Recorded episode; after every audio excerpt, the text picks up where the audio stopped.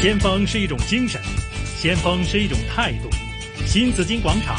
新港人的先锋，新港人的先锋。主持杨紫金。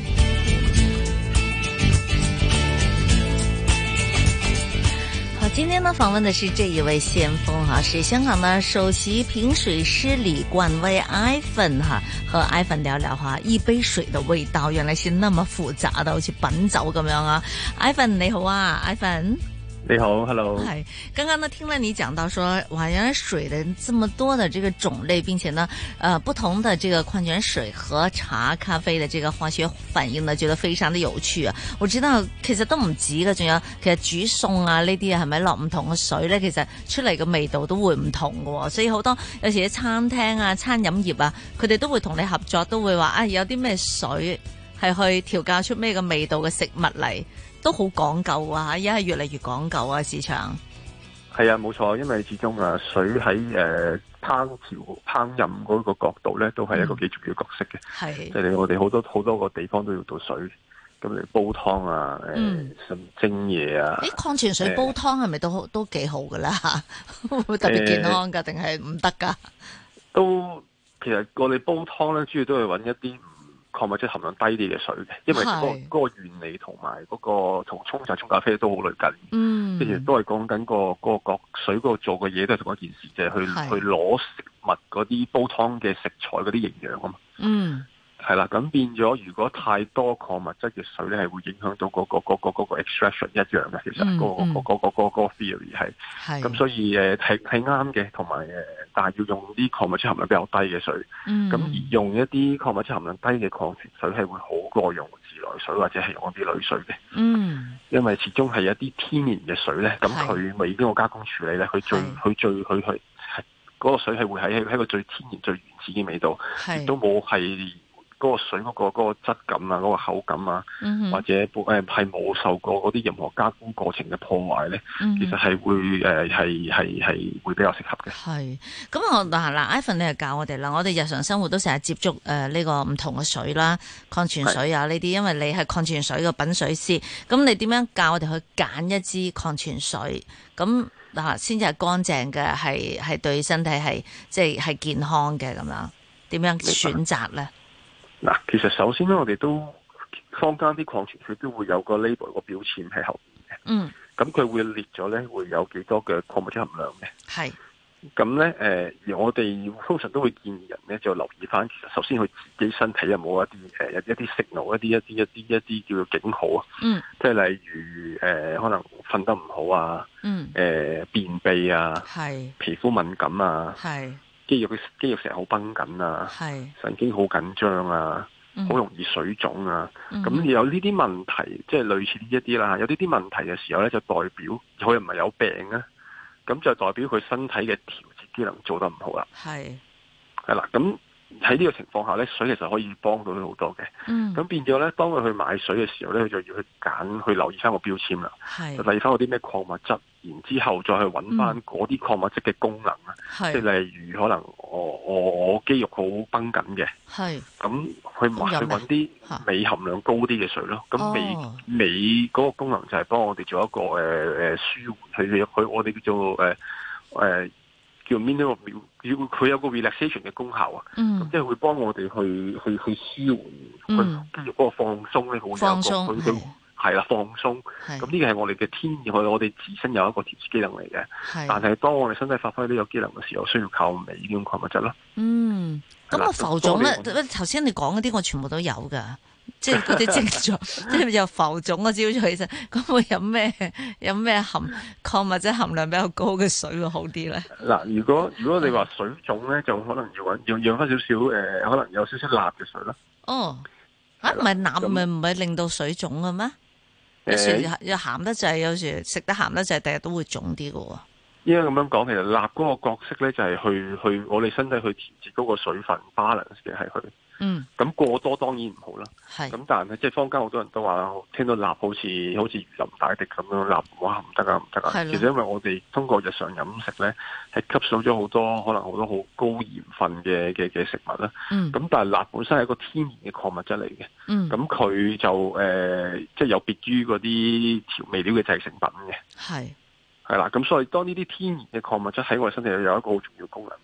咁其實誒有冇我哋都有聽過話，即係有好多人問過我呢個問題啊嘅，飲得嗯水多會會唔會水中中水毒啊咁樣？係咁會唔中會啊咧水毒係中水毒係係咩一回事咧？就係講緊當我哋短時間內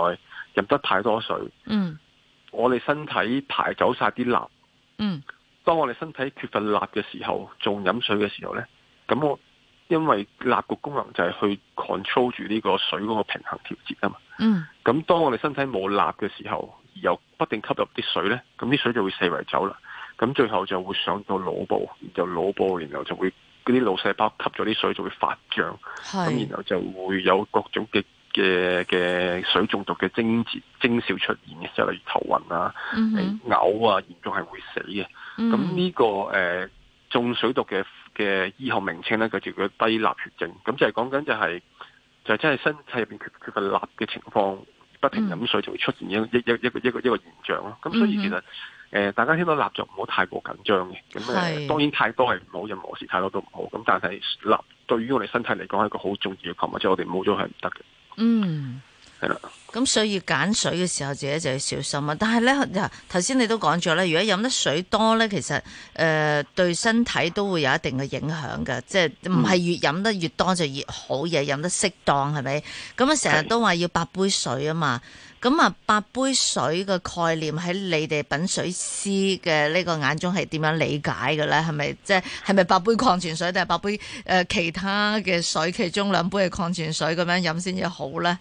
吓誒、呃嗯嗱，首先就講講嗰個份量先啦。係咁誒、呃八杯水係一個好籠統嘅講法嚟。係咁始終因為我哋講緊啊，我哋每我哋每個人每日個水分嗰個流失都唔同嘅，嗯嗯即係譬如我係一個室外工作會流好多汗啦，我一個運動員啦，嗯同埋一個喺室內工作嘅一個可能文職人員啊，或者用誒係啦，用腦力多過用體力嘅嘅嘅嘅嘅人，即係佢哋個我哋個需要，我哋個洗我哋個水分流失係唔同嘅，嗯咁所以誒好難話八杯水啱係所有人就唔係咁樣嘅。係但係係啦，所以誒、呃我哋通常都會係建議人係根據嗰個體重嚟嚟決定，因為體重真係其中一個 factor，所以影響我哋嗰個水分嗰、個嗰、嗯個流失嘅。係係啦，咁每每一公斤嘅體重咧，我哋都會建議人每日大概飲三十個個 ml 嘅水啦，嗯分毫升嘅水啦，咁咪乘翻幾多公斤咁樣，你就會知道大概每日需要幾多。嗯咁啊，呢個亦都不過呢個都係一個好好好好 general 嘅計法啦。係咁當然就係係、誒、呃其實嗱，我自己咧。係啊你點飲水㗎？你係每日都每飲四至五升嘅水嘅，四至五升，即係係啊幾四至五升、四四至至五個公升、四至五、四至五個 liter 咁樣咯。四至五個 liter？哇！咁啊，即即係係一其實大支差唔嘅，多都譬如話嗰啲嗰啲樽大支裝嘅嘅嘅樽咧，係一點二幾。一點五、 1.5公升啦，係啦。你可能每日我飲三兩四支三三三支到啦。哇！你點飲到咁多水啊？係啊，係係咁又過咁，同埋就就係有第一，我本身都都係即係嚇嗯中意飲水多過其他飲品啦。咁係第二，我自己都誒、呃都同我職業有關嘅，我都會嗯每日去飲唔同嘅水去去 keep 住去去訓練我嘅味覺嘅。係，咁所以我飲飲得比較多嘅。但咁係啊你會點？你唔會飲死一個牌子㗎係嘛？你係唔同係牌啊，子我你飲唔同牌子嘅，係啊，我係飲唔同牌子嘅水嘅。係啊哦。咁誒係啦，咁但係我就而家就會誒、呃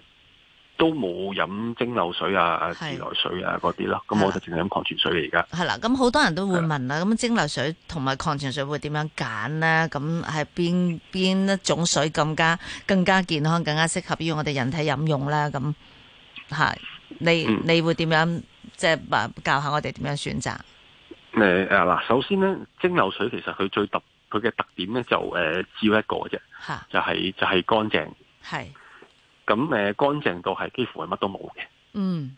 係啦。咁誒、呃、純冇水冇係啦，純水就冇營養啦，亦都冇有害物質啦，當然有。係咁係純粹就係淨係可以達到補充水分啊呢個功能嘅啫，嗯係啦。咁但係誒、呃、礦泉水就唔同啦，佢佢佢係誒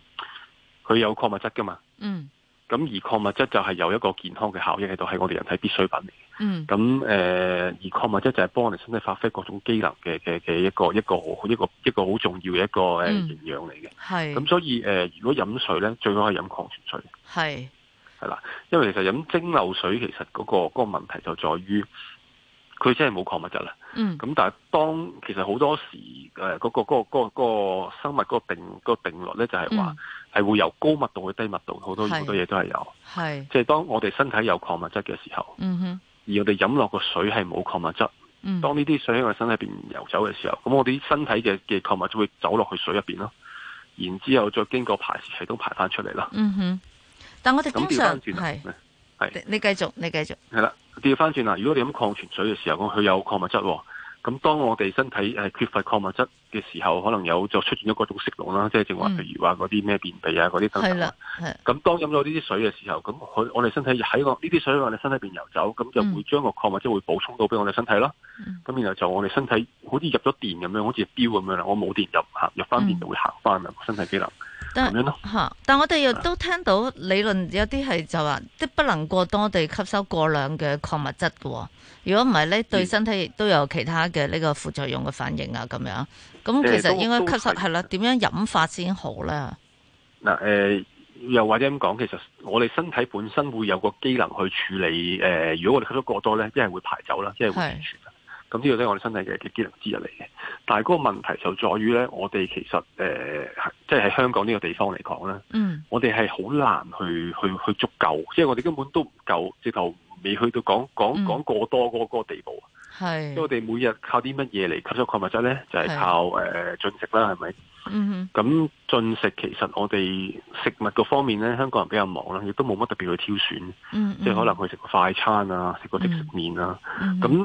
呢啲其實幫唔到你啲乜嘢，同埋嗯誒另外就係我固體食物咧，其實我哋身體吸收得好差嘅係，礦物質嘅方面，因為嗱、我哋要我哋需要去清洗啊、嗯，烹煮啊、嗯調味啊、咀嚼啊、係，消化，然後再飲水將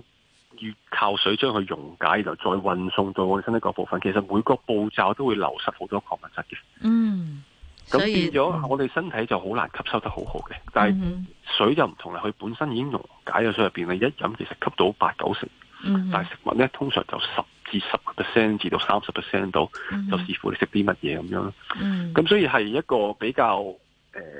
即係與其擔心吸收得過多，咁就係不如諗下點樣可以補充得足夠，會比較即係喺香港而係家呢個情況係比較合適咯。嗯咁但係都要提一提咧，就係、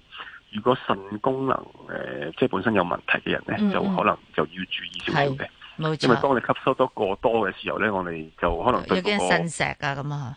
誒唔係腎石，係驚係驚處理排走得排走個功能做得唔好，會對腎個功能產生負荷啊。嗯，係啦，因為腎係就係處理處理嗰、個冇錯嗰係啦，嗰嗰個 process 噶嘛。係。咁但係誒、呃如果誒如果腎功能有問題咧，就想問一問一問醫生咯。冇錯，OK，好啦，咁啊，想問翻阿 Ivan 啦，你自己係誒工商管理碩士啦，又曾經喺呢、個你從事人哋資源工作有十幾年啦，又先後喺各大銀行、各大行，甚至乎喺誒、呃摩根大通，你都有工作過嘅。咁係你你點解會做咗品水師嘅？你我嗱嗱頭先你好中意飲水啦，但係中意飲水， 點解會做咗品水師呢個職業嘅？係啦，其實真係誒，其實開頭就係興趣嘅。係咁誒，及後我幫一個朋友咧係咖啡師嚟嘅，嗯，咁佢年年參加比賽，咁、嗯但係好不幸咧，年年都都都都輸啦。係咁有一年佢揾我，咁我就介紹咗隻水俾佢，咁佢係攞嗰隻水去參加比賽咧，就真係贏咗喎。哦，係啦，咁我咩覺得比賽哇嚟噶？即係水嘅比賽啊？唔係啊，佢嗰佢嗰個咖啡沖嗰個咖咖啡烹煮哦烹煮嘅比賽嚟嘅，哦，咁個規則就係嗰係個誒咖啡豆咧就由大會提供嘅，係哦即係變咗所有參賽者都用同一隻咖啡豆㗎啦，一模一樣係㗎啦。係咁個分別就係咁啲參賽者鬥咧就主要鬥兩樣嘢嘅啫，係，鬥水同埋個沖煮技巧啦。嗯嗯，咁所以水嗰個角色就好重要嘅呢個比賽。哦，咁我幫佢換咗隻水之後咧，佢就贏咗係個比賽啦。咁我覺 得啊，真係好好好好神奇喎！即係影響真係到可以大到係咁咁大樣喎影響啊！原來係係啦，咁所以我就誒、呃就令到我去即係滴起心肝，就真係去飛去德國去讀咗呢個課程。嗯，咁考咗品水師呢個牌翻嚟咧，我就吓大開眼界嘅，係係了解咗好多水嘅功能嗯呃啦。就正如我分享嗰啲只係其中一部分啦。係咁誒係啦，就覺得啊，作為香港第一品水師，我覺得我係需要出嚟去做一啲宣揚嘅工作，嗯因為就我就覺得係要令到香港人即係認識多啲水，因為呢樣嘢我唔講，其實冇人會講嘅。嗯嗯，咁所以我就誒將呢樣嘢變咗做我嘅事業咯。係。咁啊，你依家品水師係可以做啲咩事業咧？就即係你你你有自己生意啦。咁啊，其實係可以點樣開展一個生意咧？係有啲咩嘢係同品水師你哋呢個行業有關係嘅咧？明白，其實就話首先我哋有個知識有個技能可以幫到人啦。係咁，但係香港呢個市場比較麻煩，誒我哋冇乜特別好嘅水，嗯係啦。即係當我知道嗯有某幾隻礦泉水個健康效益好好嘅喎，係我知道某幾隻礦泉水我哋沖茶沖咖啡好好，係但係香港市場冇得買，嗯咁所以變咗我有呢個技能嘅時候呢，都冇冇水去配合我。嗯咁所以誒、呃我第一件事做嘅咧就係誒喺喺喺歐洲唔同嘅地方咧就入口咗誒誒十幾十四隻牌子嘅水咯。哦咁呢十四隻牌子嘅水都係講緊係嗯嗰個礦物質唔同啊，口感唔同啊，咁、我嘅用法都唔同，咁令到真係想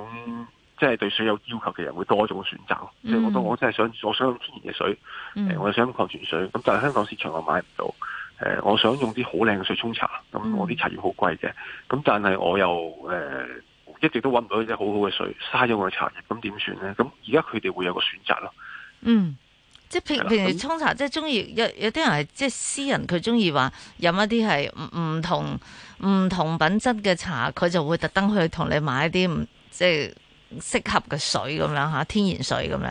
係啦係啦，哇，咁啊係啦嗯，我都有我都有唔少嘅客人都係係咁樣嘅，係咁我我就會係不過個個個客人喜好唔同嘅，有係，啲中意個沖出嚟嘅茶嘅口感順滑啲。嗯有啲哼，中意嗰個茶香個香味誒，或者嗰個茶嗰、個、個濃味道係，濃啲嘅，咁都會用唔同嘅水，就算同一種茶葉都可以沖到唔同嘅效果出嚟嘅，有唔同嘅水。嗯哼，啊咁你你就會係即係同大家試下唔同嘅水啦，咁樣，同埋係咪啲餐廳啊？其實依家都開始有啲係比較講究嘅呢個餐廳，佢哋都會用啲唔同嘅水去去去煮食物，咁啊係嘛，都都已經開始越嚟越盛行噶啦，係嘛？係啦，有嘅，咁啊係啦，有有個我都有個誒、呃叫做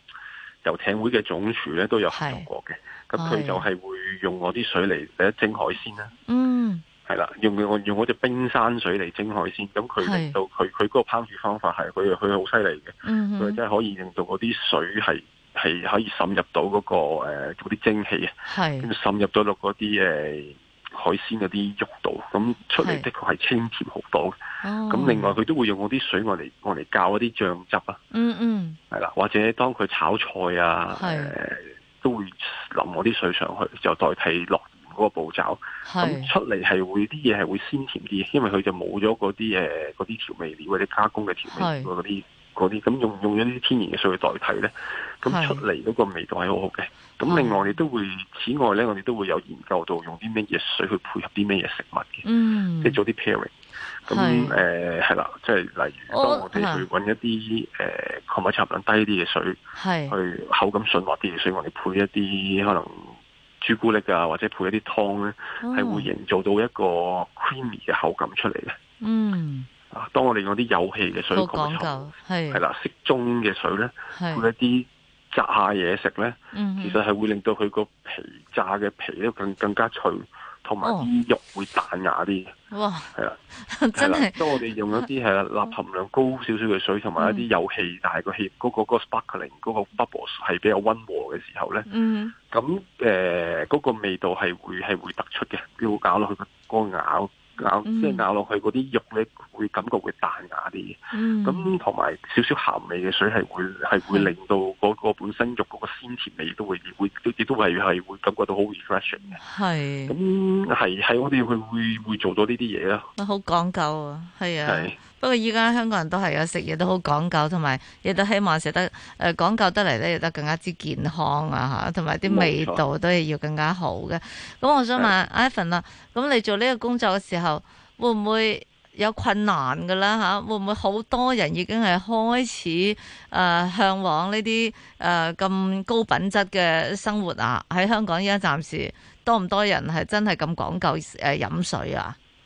誒、其實都唔多嘅，因為嗯其實香港個呢個市場對水個認識係係比較比較慢啊。咁嗯，誒，因為始終可能我哋都會誒、呃我哋每日睇到嘅嘅嘅嘅廣告啊，吓我，哋去到超級市場啊，係，我哋見到嘅水嘅品種咧都好都都好狹窄，即係好嗯多蒸餾水啦。嗯，咁啊，我哋平時接觸嘅自流水比較多啦，嗯咁礦泉水坊間買到嘅得幾隻大牌子啦，嗯，咁所以我哋大家都會覺得其實水都係差唔多嘅啫。係，咁誒、呃所以都唔佢哋未未未去到一個識得問呢個問題嘅地步，啊即係未嗯未未未會未去到識得問一個問題，我用啲咩水我嚟做啲咩會比較好咧？佢係，哋眼中水只係差唔多嘅一樣嘢，咁係，所以變咗最大嘅困難就係我要去花好多時間去教育，冇錯即，係我所以我喺誒、呃一個我自己嘅 Facebook 嘅專頁，我都我都會會有好多嗯好哼，多時都會 post 一啲關於水嘅知識，就係希望通過呢啲途徑去嗯，去教育大家話俾人知，水係可以好唔同嘅。